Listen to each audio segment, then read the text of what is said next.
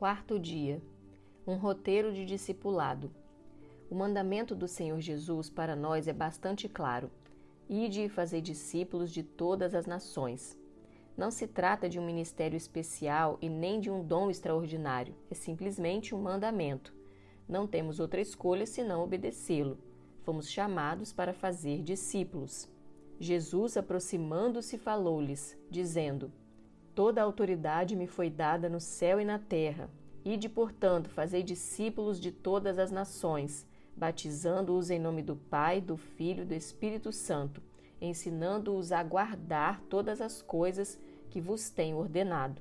E eis que estou convosco todos os dias até a consumação do século. Mateus 28, 18 a 20. Número 1. O que é o discipulado? O discipulado é um relacionamento de vida entre um discipulador e seu discípulo, onde o discipulador procura levar o seu discípulo a se tornar como Jesus. Nesse sentido, não temos discípulos. O discipulador é apenas uma placa de sinalização apontando para Cristo. O alvo do relacionamento de discipulado é levar o discípulo a perceber a direção do Espírito Santo em seu espírito humano e assim fazer a vontade de Deus. É um relacionamento entre um mestre e um aluno, baseado no modelo que é Cristo. Todavia, não devemos pensar no discípulo apenas como aluno. O discípulo não somente aprende o ensino do discipulado, mas também se compromete com esse ensino. Uma pessoa pode estudar os ensinos de Karl Marx e não ser um discípulo de Karl Marx. Discípulo é aquele que se torna um seguidor, um adepto do ensino que lhe foi passado. Este relacionamento liga o discípulo à cadeia de autoridade existente na igreja. Assim, não há discipulado a não ser que o discípulo se disponha a liderar na casa de Deus. O discipulado não é só apacentamento, mas um treinamento que envolve a obra e a vida do discípulo. Assim, em nossa estrutura, um líder em treinamento é discipulado pelo líder de célula. O líder de célula é discipulado por um discipulador de líderes, que por sua vez é discipulado por um pastor ou obreiro. Desse modo, o discípulo é acompanhado em seu processo de crescimento e ajudado em suas lutas e crises peculiares ao processo de crescimento. Discipular é transmitir a vida de Jesus, é produzir essa vida em outras pessoas, ensinando-as a guardar tudo o que ele ordenou. Número 2. Equilibrando a autoridade no discipulado. Sem submissão não há formação ou discipulado. O discípulo precisa ser manso e humilde, estando sujeito aos irmãos, aos líderes, sem rebeldia ou obstinação. Um risco que muitos temem é o abuso da autoridade por parte do discipulador, mas sem submissão não há autoridade. O próprio discipulador precisa ser discipulado porque o princípio básico para ter autoridade é estar debaixo de autoridade e se sujeitar a ela. Ninguém tem autoridade em si mesmo. Nossa autoridade vem do Senhor Jesus. Quando manifestamos a unção e o caráter manso do Senhor, buscando sinceramente em primeiro lugar o interesse do nosso discípulo, espontaneamente a autoridade flui. A submissão, porém, nunca é simples. É preciso que o discípulo se disponha a negar-se a si mesmo e submeter-se. Autoridade é diferente de autoritarismo. Cada discipulador precisa entender que ele é servo do discípulo e não dono. Deve ensinar todo o conselho de Deus e não seus gostos e preferências pessoais, porque não temos discípulos de fato. Os discípulos são de Cristo. Nós apenas os ajudamos a seguir o Senhor. Assim, nossos gostos e preferências devem ser colocados de lado, em segundo plano. Um grande problema em nossa igreja é a rapidez com que alguns discipuladores taxam certos discípulos de rebeldes. Isso acontece porque se julgam donos do discípulo e presumem que aquilo que pensam deve ser seguido pelo discípulo cegamente.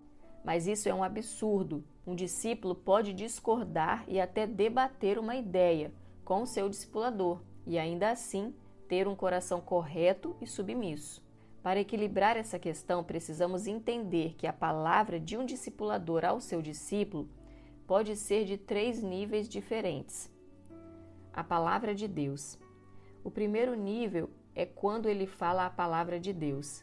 Evidentemente, diante da palavra de Deus, a submissão de um discípulo deve ser completa e absoluta. Se falarmos algo claro da palavra de Deus a um discípulo e ele simplesmente ignorar, podemos então afirmar que é rebelde. Quando isso acontecer, devemos seguir a orientação do Senhor com respeito ao irmão surpreendido no pecado, em Mateus 18, 15 a 20. Há situações em que o discípulo pode ser disciplinado. Conselho do discipulador. O segundo nível de palavra é quando o discipulador dá um conselho ao seu discípulo. Mesmo sendo um bom conselho ou um conselho realmente sensato, nesse caso a submissão é relativa. Vamos imaginar uma situação. Suponha que o discípulo esteja interessado em uma moça que é incrédula. O discipulador pode falar a palavra de Deus, mostrando o erro do casamento misto. Essa seria uma palavra completamente embasada na Bíblia, e por isso mesmo inquestionável. O discípulo deve se submeter completamente. Mas suponha uma situação em que o discípulo esteja interessado em uma irmã, mas o discipulador resolve aconselhá-lo, mostrando que seria melhor que se relacionasse com outra irmã, usando para isso motivos bem apropriados, mas não necessariamente bíblicos. Nesse caso, é apenas um conselho. Pode ser que o conselho seja bem sensato, porque o discipulador conhece as duas moças e pensa saber que a outra seria melhor. Mas mesmo assim, é apenas um conselho.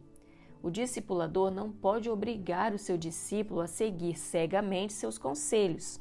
Nesse caso, a submissão ao discipulador é relativa. Se o discípulo rejeitar o conselho, ele não pode ser taxado de rebelde por causa disso.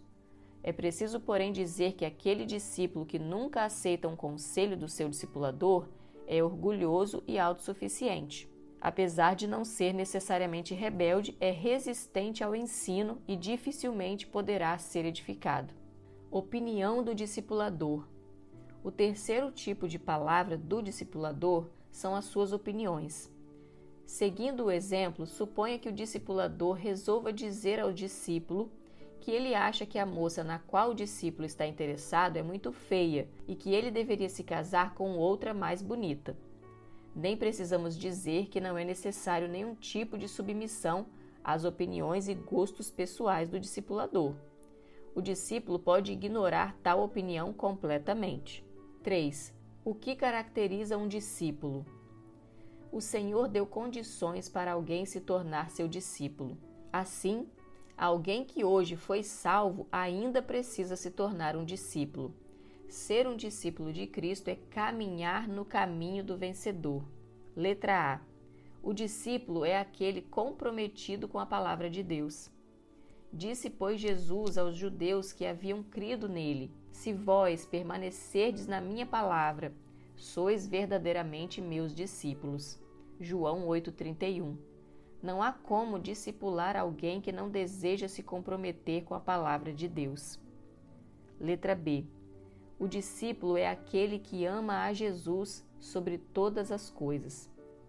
Se alguém vem a mim e não aborrece ao seu pai e mãe, e mulher e filhos, e irmãos e irmãs, e ainda sua própria vida, não pode ser meu discípulo. E qualquer que não tomar a sua cruz e vier após mim, não pode ser meu discípulo. Lucas 14, 26 e 27. A primeira condição para ser útil ao Senhor é ter um coração cheio de amor por Ele. Se alguém não o ama, não deveria cogitar ser usado por Ele. Deus usa aqueles que o amam, aqueles que têm um coração para Ele. Porque amamos ao Senhor, expressamos paixão e intensidade em Sua obra e sem esses ingredientes, o discipulado se torna pobre e sem resultado. Letra C. O discípulo é aquele que tem a vida totalmente comprometida com o Senhor. Assim, pois, todo aquele que dentre vós não renuncia a tudo quanto tem, não pode ser meu discípulo. Lucas 14, 33. Letra D. O discípulo é aquele que produz fruto. Nisto é glorificado meu Pai, em que deis muito fruto, e assim vos tornareis meus discípulos. João 15, 8. Jesus também disse que a verdadeira característica de um discípulo é que ele produz fruto. Não é completamente o oposto do conceito natural? Alguns pensam que precisam se tornar discípulos para darem frutos. Mas o Senhor diz que dar fruto é uma condição para se tornar discípulo. Dar fruto não é uma opção, é uma consequência inevitável quando alguém é discípulo de Cristo. Mas que fruto é esse que devemos dar? Certamente não é o fruto do Espírito, que vemos em Gálatas 5, 22, 23. Muitos insistem em interpretar os frutos como virtudes do caráter, mas há uma distinção clara. Em João 15, Jesus fala do fruto do discípulo e em Gálatas, Paulo fala do fruto do Espírito. Se lermos a parábola dos talentos, veremos que o Senhor não veio buscar aquilo que ele mesmo deu ao seu servo, mas sim o lucro que o servo obteve aplicando aquilo que recebeu do Senhor. Ora, o fruto do Espírito é aquilo que Deus nos dá pela vida de Cristo em nós: amor, alegria, paz, etc. São os talentos que Deus colocou em nossas vidas. Ele não busca aquilo que nos deu, o fruto do Espírito. Ele busca o lucro, o fruto do discípulo. O texto de Mateus 13, 23 é claro e definitivo. Diz que frutificar é reproduzir a 100 a 60 e a 30 por um. Assim, frutificação tem a ver com reprodução. Podemos afirmar sem receio que o fruto do qual Jesus fala em João 15 é a reprodução e a multiplicação da sua vida. E como é que um discípulo dá fruto? Quando a vida de Cristo se reproduz através do discípulo. Este é o seu fruto, quando ganhamos almas e multiplicamos líderes. Letra E. O discípulo é aquele que é comprometido com outros num amor que envolve sacrifícios. A quinta condição é que o discípulo é aquele que é comprometido com os outros discípulos numa comunhão de amor.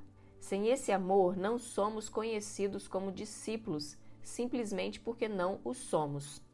Novo mandamento vos dou: que vos ameis uns aos outros, assim como eu vos amei que também vos ameis uns aos outros. Nisto conhecerão todos que sois meus discípulos, se tiverdes amor uns aos outros. João 13, 34, 35. Letra F. O discípulo é aquele que faz discípulos. Ide, portanto, fazei discípulos de todas as nações, batizando-os em nome do Pai e do Filho e do Espírito Santo, ensinando-os a guardar todas as coisas que vos tenho ordenado, e eis que estou convosco todos os dias, até a consumação do século. Mateus 28, 19 e 20. Quero mais uma vez lembrá-lo que todo líder de célula precisa ser um discípulo. Sem essa cobertura espiritual e essa relação de submissão, a obra de Deus pode ter muitas perdas. O líder de célula que se recusa a ser um discípulo não pode liderar na casa de Deus.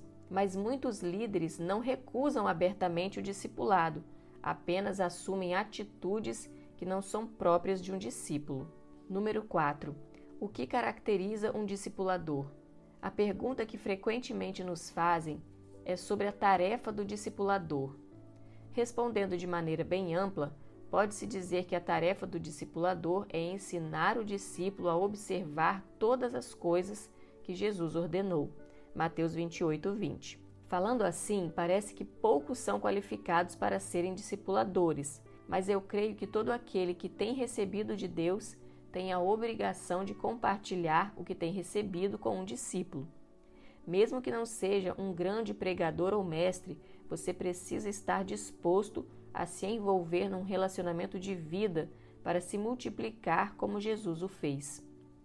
Não podemos dizer que Jesus não era um homem de púlpito, pois as multidões ficavam maravilhadas com seu ensino e com sua autoridade.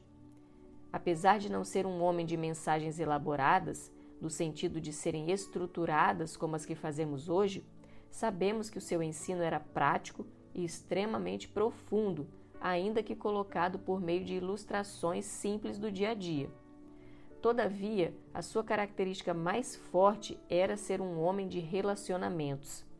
Seus discípulos aprenderam tudo vendo. Ele os ensinou por preceito e por demonstração. 1 João 1:1. Assim, um discipulador precisa ter algumas características. Letra A: Amar os discípulos. Novo mandamento vos dou, que vos ameis uns aos outros, assim como eu vos amei, que também vos ameis uns aos outros. João 13:34. O Espírito Santo já derramou o amor de Deus em nossos corações. Devemos expressar esse amor de forma terna e afetuosa aos nossos discípulos. O amor é a única maneira de conquistarmos uma reação favorável dos nossos discípulos. Letra B conviver com os discípulos.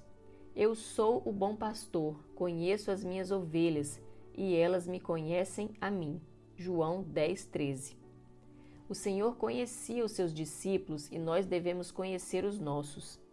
Esse conhecimento vem pela convivência, pelo compartilhar da vida. Para isso, precisamos ter encontros ou reuniões frequentes. Creio que o melhor seja numa base semanal mas em tempos mais tumultuados as reuniões deveriam ser, no máximo, quinzenais. Letra C. Ser exemplo para os discípulos. Sede meus imitadores, como também eu sou de Cristo. 1 Coríntios 11, 1. Esse é o paradigma do discipulado. O discipulador apenas aponta para Cristo, mostrando-o no próprio exemplo. O discipulador deve ir à frente, em vez de só apontar o caminho fazer antes, para só depois pedir para que os discípulos o façam. Mahatma Gandhi era muito respeitado na Índia. Conta-se que um dia uma mulher veio até ele com seu filho e lhe rogou que pedisse ao seu filho para que parasse de comer açúcar. Depois de ouvi-la atentamente, Gandhi pediu para que ela voltasse 15 dias depois. Passado o tempo, ela voltou e Gandhi então exortou o garoto para que parasse de comer açúcar. A mulher ficou intrigada e lhe perguntou: Se era apenas para dizer isso, por que me mandou voltar depois de quinze dias? Ele então respondeu: É que eu precisei de quinze dias para parar de comer açúcar. A melhor escola é o exemplo. O que não ensinamos por exemplo, na verdade, não ensinamos. Letra D. Delegar responsabilidades. É no processo de delegar responsabilidades que o discipulador pode ajudar o discípulo a descobrir suas deficiências, virtudes e habilidades desconhecidas, tornando o discípulo mais aberto ao ensino. Letra E. Supervisionar os discípulos. Nosso trabalho como discipuladores certamente inclui a supervisão. Muitos discípulos presumem que a supervisão seja algo mecânico e impessoal mas na verdade é uma demonstração de amor e cuidado pela obra. O discipulador precisa averiguar com atenção se o discípulo está indo na direção do alvo proposto. Letra F. Levar os discípulos à frutificação. Todo discípulo deve dar fruto, porque o Senhor disse que só nos tornamos realmente seus discípulos quando damos frutos e o nosso fruto permanece. Nisto é glorificado meu Pai em que deis muito fruto, e assim vos tornareis meus discípulos. João 15:8. Por isso, o discipulador precisa ensinar o discípulo a evangelizar, levá-lo a perder o medo de testemunhar e tornar-se ousado e frutífero. 4. Alvos para os vários níveis do discipulado. Letra A. O discipulado do recém-convertido nós chamamos de consolidação. Esse nível de discipulado é feito pelos líderes em treinamento da célula ou por algum irmão mais experiente. Ele tem um tempo limitado de três meses e tem o alvo de levar o novo convertido a experimentar o batismo no Espírito Santo, batizar-se nas águas, aprender a manusear a Bíblia, aprender a sujeição à autoridade de Cristo e da Igreja, demonstrar compromisso e envolvimento com os irmãos na célula na reunião de celebração e no serviço mútuo, ter revelação da pessoa e da obra de Jesus, estudar o livro de consolidação junto com o anjo da guarda, aprender a ser dizimista, vencer os principais problemas do velho homem, como vícios, impurezas, rebeldias, mentiras, desonestidade, etc. B. O discipulado do líder em treinamento da célula. Esse nível é exercido pelo líder da célula. O líder da célula deve discipular o líder em treinamento.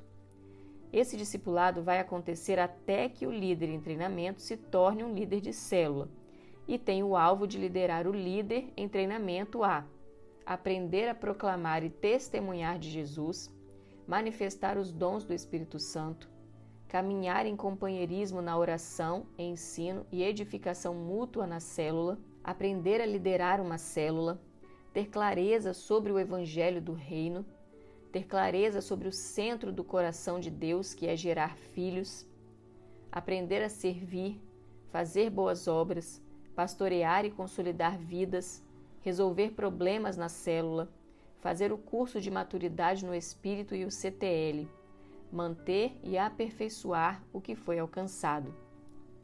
Letra C. O discipulado do líder de célula. Esse nível de discipulado é feito pelo discipulador de líderes. Ocasionalmente, um pastor ou obreiro poderá também assumir essa posição. Esse nível de discipulado vai acontecer até que o líder de célula se torne um discipulador de líderes.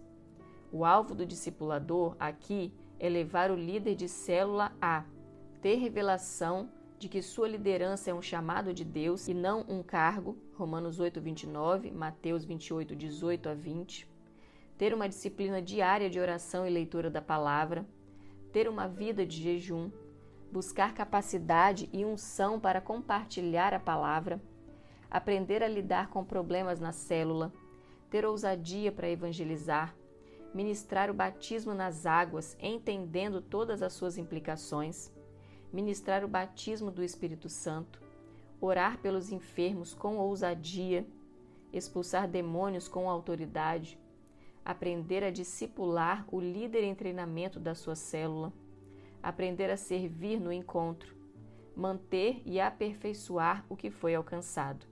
Letra D. O discipulado do discipulador de líderes de célula. Esse é o estágio em que o discipulador de líderes é discipulado por um pastor ou obreiro. Nesse nível, o pastor tem o alvo de levar o seu discípulo a aprender a ter uma visão geral do trabalho da igreja, saber lidar com diferentes tipos de problemas nas células, saber conduzir reuniões com a rede, pregar e ensinar para públicos maiores, estar apto a organizar o encontro, aprender a resolver problemas na rede, aprender a planejar eventos maiores com a sua rede, saber ensinar a palavra no cursão e no CTL, aprender a suportar cargas e situações difíceis Conhecer bem e guardar os valores da Igreja em células. Conhecer e guardar a visão do Reino. Manter e aperfeiçoar o que foi alcançado. Se ao pensarmos na Igreja nos limitamos a reuniões de celebração e a células, nos enganamos. A nossa edificação passa também pelas reuniões de discipulado, que devem acontecer em todos os níveis.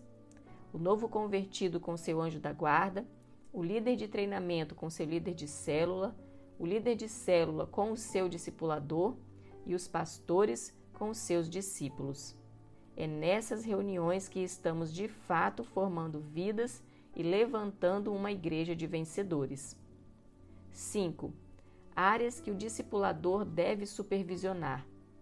Um bom discipulado requer uma supervisão em todas as áreas da vida do discípulo não se trata de controle da vida da pessoa, e sim de uma ajuda em seu crescimento. Letra A: Relacionamento com Deus.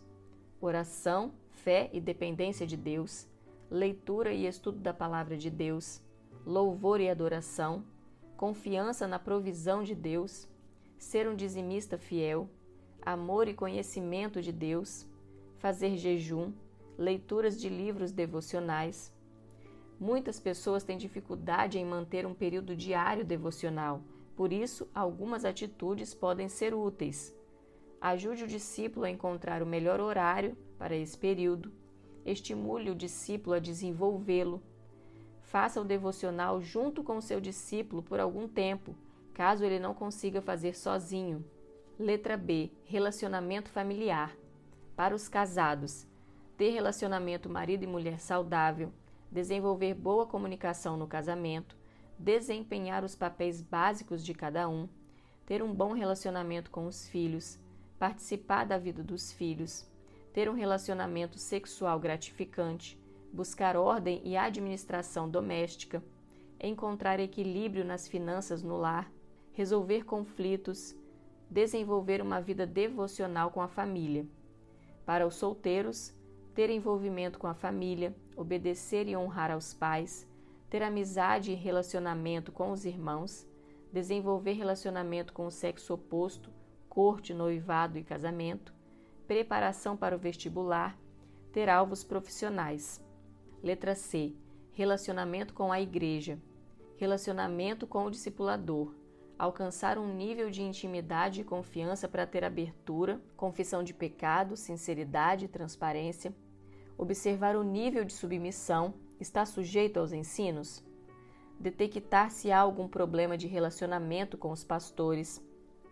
Relacionamento com as pessoas do mesmo nível observar se o discípulo consegue ou não se aproximar e ser amigo de pessoas do mesmo nível, estimular e orientar o relacionamento de companheirismo, verificar se existem barreiras ou mágoas com outros irmãos, checar a convivência, o estar junto com diversos irmãos na igreja e na célula, servir aos irmãos no espiritual e no natural, participação na vida da igreja observar se está disposto em servir a igreja, identificar os dons que a pessoa tem e procurar desenvolvê-los, checar o nível de participação na célula, observar a participação em todas as atividades e eventos da igreja, observar e participar semanalmente do culto de celebração, levar a liderar uma célula, levar a ter discípulos.